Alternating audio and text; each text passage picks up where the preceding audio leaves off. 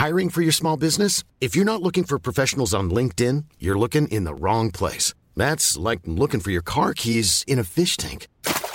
LinkedIn helps you hire professionals you can't find anywhere else, even those who aren't actively searching for a new job but might be open to the perfect role. In a given month, over 70% of LinkedIn users don't even visit other leading job sites. So start looking in the right place. With LinkedIn, you can hire professionals like a professional. Post your free job on linkedin.com slash people today.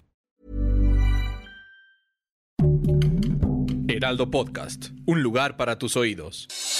Noticias del Heraldo de México.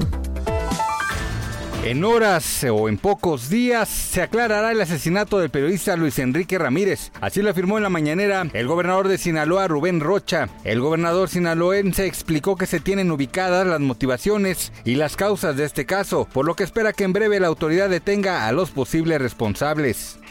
Luego las supuestas amenazas por parte de un menor de edad a través de las redes sociales, padres de familia de la secundaria 88 tienen una reunión con maestros al interior de la escuela. Aunque hoy no hay clases por ser el último viernes del mes, elementos de la Guardia Nacional permanecen al resguardo del plantel ubicado en la colonia Jardín Balbuena.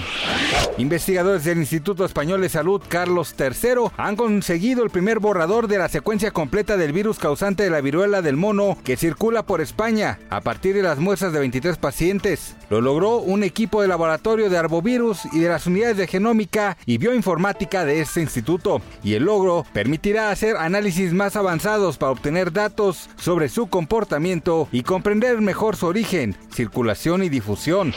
La venta de la gasolina en México incrementó 23% en abril de 2022 respecto al mismo lapso de un año antes. Esto de acuerdo con cifras de la Secretaría de Energía en el cuarto mes de este año. Se comercializaron en el país 700 mil barriles mientras que en el mismo periodo de 2021 fueron 566 mil barriles al día. Gracias por escucharnos, les informó José Alberto García. Noticias del Heraldo de México.